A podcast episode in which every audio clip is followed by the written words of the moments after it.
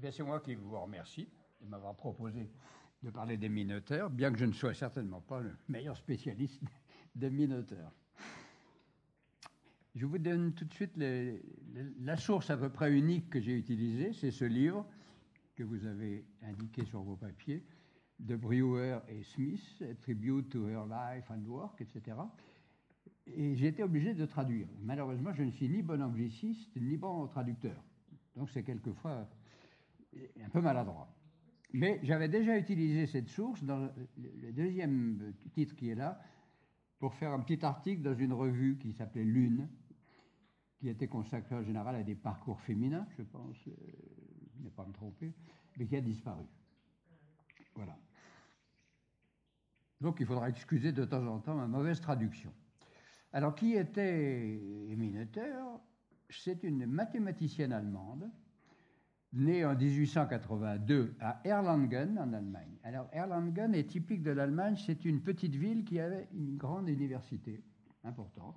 Et il y en a encore maintenant comme Göttingen dont je parlerai tout à l'heure, Heidelberg. C'est un peu différent de la France, ça. En 1882, et elle est morte à, je ne suis pas sûr de la prononciation, Bryn Mawr, aux USA. C'est une très petite ville, mais un grand collège, là aussi, tout proche de Princeton, où se trouve l'une des plus grandes et plus grands centres mathématiques, scientifiques d'ailleurs, des États-Unis, en 1935. Elle a eu une vie doublement, ou même on pourrait dire triplement tragique. D'abord comme femme, à cette époque-là, c'était tragique d'être à la fois une femme et candidate à l'université et à l'enseignement scientifique. Deuxièmement, elle était juive.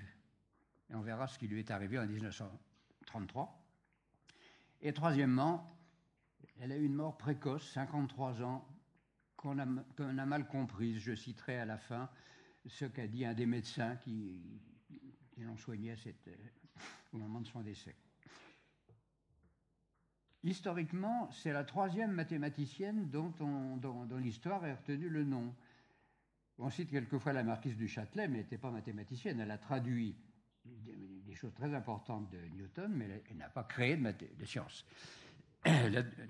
Donc on peut citer Germain, euh, Sophie Germain, qui a donné son nom à pas mal d'établissements en France, à cheval sur le 18e et le 19e siècle, et une russe, Sophie Kovalevska, 19e siècle. Et c'est vraiment la troisième mathématicienne dont l'histoire a retenu le nom. Alors à ce sujet, je vais citer ce que disait un mathématicien connu, donc on retrouvera aussi tout à l'heure, Hermann Weil, quand elle est décédée. Alors voilà, excusez ma traduction. Elle n'était pas argile modelée par les mains artistiques de Dieu, mais plutôt morceau de roche humaine primaire dans laquelle il avait insufflé son souffle vital.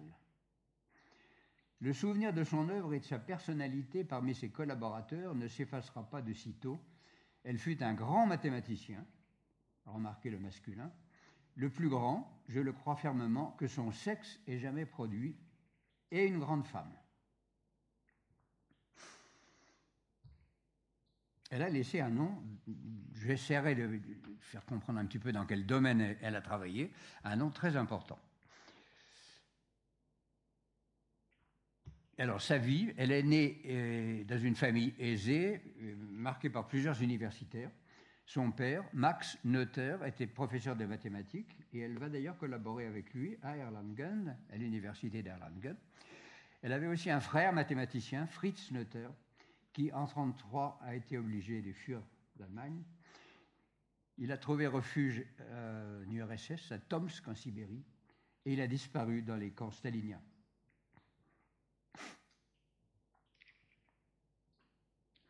Elle fait ses études, ses premières études dans un collège de filles, où on enseignait ce que vous pouvez imaginer aux filles, évidemment certainement pas la science. Et elle a quand même réussi à entrer à l'université en 1900, malgré des oppositions. Le Sénat académique, donc l'instance dirigeante de l'université, a dit ceci l'admission d'étudiantes femmes renverserait tout l'ordre académique. Il est peut-être bon de, rappeler euh, à ce sujet-là que la France contrairement à ses mauvaises habitudes, a été pionnière, puisque la première étudiante femme était en 1861. Pour beaucoup de, comme vous savez, mieux que moi, la France est plutôt en retard dans le domaine féminin. là, elle s'est trouvée en avance. Elle est donc entrée à l'université, malgré les, oppositions dont j'ai parlé. Elle a reçu son diplôme universitaire en 1904 et très rapidement, quatre ans après, une thèse. En 1908, donc, elle a, elle a pu travailler, enseigner. C'est un emploi sans salaire, parce qu'on ne payait pas les travaux des femmes, à l'Institut mathématique d'Erlangen. Elle avait l'autorisation de remplacer quelquefois son père quand il était absent. C'est tout ce qu'elle pouvait faire. Par contre, elle, elle faisait déjà à cette époque-là des travaux mathématiques remarqués. Elle a été admise à la Société mathématique allemande et puis au Cercle mathématique de Palerme. On est presque étonné de savoir qu'à cette époque-là, la, lointaine Sicile avait déjà créé un centre de mathématiciens et de mathématiciennes à Palerme. Elle, faisait des travaux tellement remarquable qu'en 1915, elle a été invitée par Hilbert à Göttingen. Alors il faut que je dise quelques mots et de Hilbert et de Göttingen. Hilbert est l'un de deux ou trois mathématiciens du siècle, du XXe siècle. David Hilbert. Göttingen était probablement l'un des meilleurs centres mathématiques au monde, et voilà ce qu'en a dit euh, un mathématicien moins connu qui s'appelle MacLean, il y avait peu de centres comparables dans le monde, peut-être Paris, Berlin, peut-être Moscou. Il n'en cite pas d'autres. Parmi les membres de cette université, il y avait Klein, qu'on connaissait bien à l'époque, ou Klein, Hilbert, et puis Hermann Weil, dont j'ai déjà cité une phrase et qu'on retrouvera encore plus tard. Je dois dire aussi quelques mots de la qualité de la science allemande à cette époque-là. La qualité de la science allemande était nettement supérieure à celle de la France en mathématiques, en physique quantique. La physique quantique qui se créait à cette époque-là, c'était une science allemande.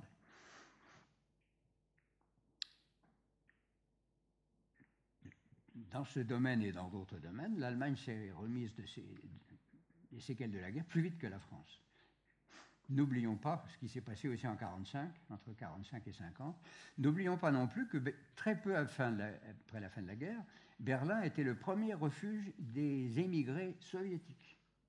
Berlin, c'est là qu'ils sont le premier centre important culturel des émigrés soviétiques. Bon, peuple assez remarquable. Göttingen en particulier avait des relations scientifiques avec l'URSS un des grands mathématiciens de l'époque soviétique, Alexandrov, faisait des cours réguliers tous les ans à Göttingen. Kolmogorov, un autre grand nom des mathématiques euh, soviétiques, a donné enfin des fondements sérieux euh, logiques ce qu'on appelait encore le calcul des probabilités en 1933 dans un livre édité en Allemagne et en allemand.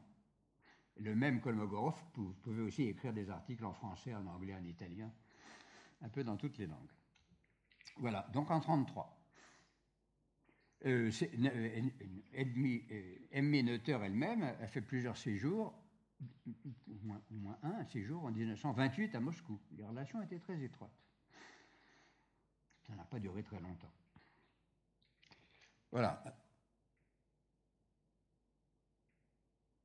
Alors, après la thèse, il y avait ce qu'on appelait l'habilitation. C'est les Allemands qui avaient inventé ce système de deux niveaux, la thèse puis l'habilitation, système qui existait en Union soviétique dans les années 50, quand j'ai fait un séjour. Il y avait déjà les, deux niveaux, et c'est celui que nous avons enfin, nous, maintenant, la thèse et l'habilitation, mais après bien des, années après, après les autres. Alors, nouvelle difficulté pour obtenir l'habilitation. C'était pendant la guerre. Voilà ce qu'a dit, je ne sais plus trop quel collègue, les soldats qui reviennent du front seraient choqués s'il devait suivre les cours d'une femme, après avoir fait la guerre avec des hommes uniquement. Et alors voilà, David Hilbert, le grand mathématicien dont je viens de parler, une, fait une, une intervention historique. Je ne pense pas que le sexe de la candidate soit un argument contre son admission comme professeur. Après tout, nous sommes une université, pas un établissement balnéaire. Il n'a pas réussi. Il a fallu qu'elle attende 1919, la République de Weimar, pour avoir son habilitation. Après quoi, on lui a donné un emploi de professeur associé, jamais titulaire, avec quand même une petite rétribution. Voilà quel était le sort des femmes encore à cette époque-là. Alors, je voudrais dire quelques mots un petit peu de ses travaux scientifiques. Pourquoi est-elle connue encore maintenant? Ce qui est assez rare chez les mathématiciens, c'est qu'elle a travaillé dans deux domaines très très différents, l'algèbre et la géométrie.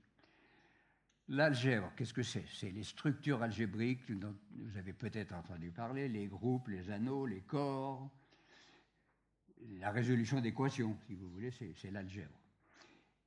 Et elle a donné son nom, il y a des anneaux qui s'appellent neutériens, parce qu'ils ont une, certaine propriété qui lui a paru euh, fondamentale, qu'elle a introduite et qui a gardé son nom.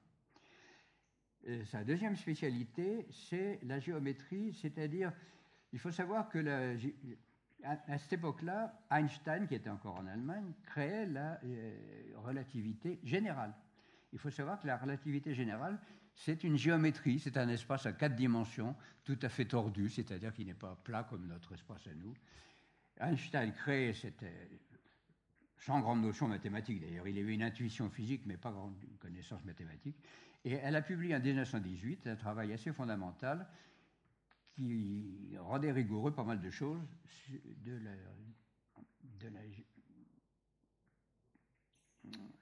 de la, relativité générale.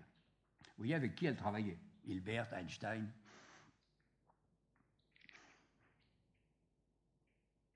Il faut dire aussi qu'elle a travaillé, elle a collaboré avec Jean Cavaillès, un philosophe français euh, fusillé pendant la guerre pour faire la résistance. Je crois qu'avec Jean Cavaillès, elle avait, publié, contribué à publier des œuvres complètes de mathématiciens, et aussi avec Jacques Herbrand, Jacques Herbrand, c'est un mathématicien dont on n'a pas tellement parlé parce qu'il était brillant comme tout et il s'est tué en montagne à 20, et quelques années, avant la guerre.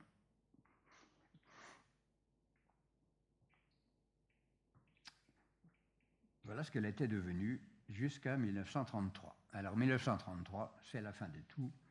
C'est l'arrivée d'Hitler au pouvoir, nommé chancelier le 30 janvier il très, très rapidement des lois anti-juives. Il faut dire qu'à Göttingen, trois directeurs sur les quatre instituts étaient juifs et qu'avant le mois de mai, tous les quatre avaient disparu, soit démissionnés, soit démis. Très rapidement, dans les amphis, on voyait apparaître des, étudiants en chemise brune et en swastika et des croix gammées. Et voilà l'atmosphère qui a régné immédiatement, avant le mois de mai. Et voilà ce qu'a dit un mathématicien. Le rêve que Hilbert Klein, Courant, c'est un autre mathématicien, et autres avaient réalisé durant des décennies était frappé dans ses racines, en moins d'un an.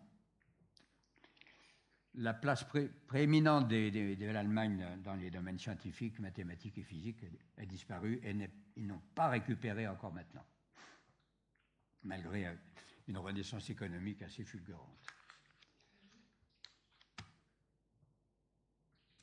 Aurait mis Noether un peu dans la lune, apparemment, d'après ce qu'on va voir, et continue à donner des cours en privé pendant l'été. L'université était fermée parce que c'était les vacances. On raconte qu'une fois, un étudiant est venu en uniforme de SA, Sturmabteilungen. Cela n'a pas tellement perturbé Noether quand on lui a raconté la chose, ensuite, un peu plus tard, elle en a ri même. Et voilà ce que dit de nouveau Hermann Weil son cœur ne connaissait pas de malice. Elle ne croyait pas au mal. Cela ne me fut jamais aussi évident qu'en ce dernier été tempétueux, 1933, que nous passâmes ensemble à Göttingen. Voilà l'atmosphère qui régnait dans les universités allemandes dès 1933. Alors un phénomène intéressant qui s'est produit dès juillet 1933, c'est les instituts américains qui ont... c'est peut-être le début du brainstorming, comme on dit maintenant. Ils ont très vite saisi l'occasion de faire venir des, grands scientifiques. On en a connu beaucoup d'autres, des physiciens responsables des bombes atomiques, par exemple. Mais dès 1933, la fondation Rockefeller finançait des postes dans différentes universités pour des professeurs allemands, et en particulier le collège dont où, elle, a fini sa vie, Bryn Mawr, c'est pas loin de Princeton. Elle y a pris un poste dès le mois d'octobre 1933 elle s'est de, nouveau trouvée là au milieu de, grands scientifiques de grand renom et de grande valeur. Par exemple, voilà ce qu'on a dit Norbert Wiener. Norbert Wiener est considéré comme le père de ce qu'on appelait euh, à l'époque la cybernétique. On n'appelle plus guère ça maintenant, c'est plutôt l'informatique maintenant. Voilà ce qu'elle a dit. Ce qu'il a dit, Norbert Wiener, Mademoiselle Notaire est une grande personnalité. Parmi tous les cas de réfugiés allemands, elle est sans nul doute le premier à considérer. Alors cette ville, assez peu connue, Bryn Mawr, se trouve tout près de Princeton. Alors Princeton, c'est à la fois une université très importante, mais aussi l'Institut IAS, Institute for Advanced Studies. Euh, bon, c'est à partir de ce moment-là que, que l'Amérique est devenue pionnière pour, pour les recherches scientifiques. Et cet institut, IAS, je ne sais pas la date de sa fondation, elle était, elle était assez récente à l'époque. Einstein y était déjà. Je dois dire aussi, Hermann Weil aussi, dont j'ai déjà parlé plusieurs fois. Et il est bon de remarquer que cet institut de recherche, qui n'est pas une université, c'est parallèle à une université de Princeton, dans l'État du New Jersey, je crois, a été le modèle d'autres centres, et le second, dont, je pourrais parler, s'est trouvé en Allemagne. Très peu après, la fin de la guerre, nouveau redressement rapide de l'Allemagne, c'est dans un village de, de, forêts-noires qui s'appelle Oberwolfach que les mathématiciens allemands, essentiellement Benke, je crois, aidés de notre grand mathématicien français Henri Cartan, a créé dans ce village de forêts-noires un deuxième centre international de mathématiques. Et la France l'a fait plus tard. C'est ce qu'on appelle le CIRM, Centre international de recherche mathématique, dans une des universités marseillaises, à Lumini.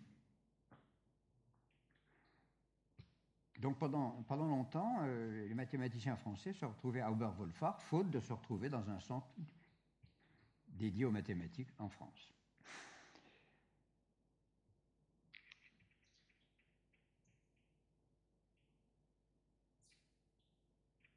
Donc on lui, a confié euh, des enseignements euh, dès 1933.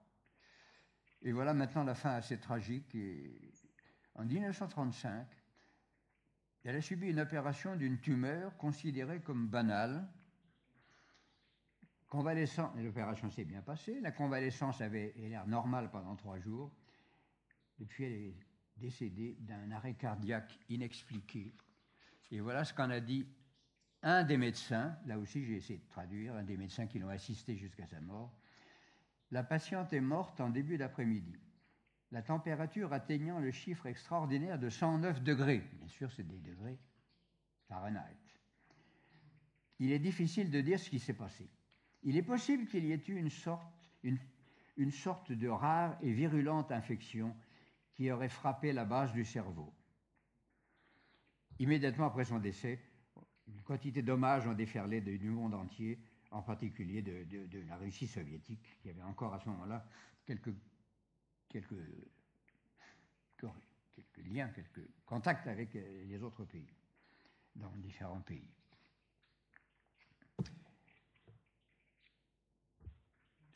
Je n'avais pas prévu de parler plus longtemps. Comme a dit Patrick Modiano euh, à Stockholm, c'est fini C'était un peu bref.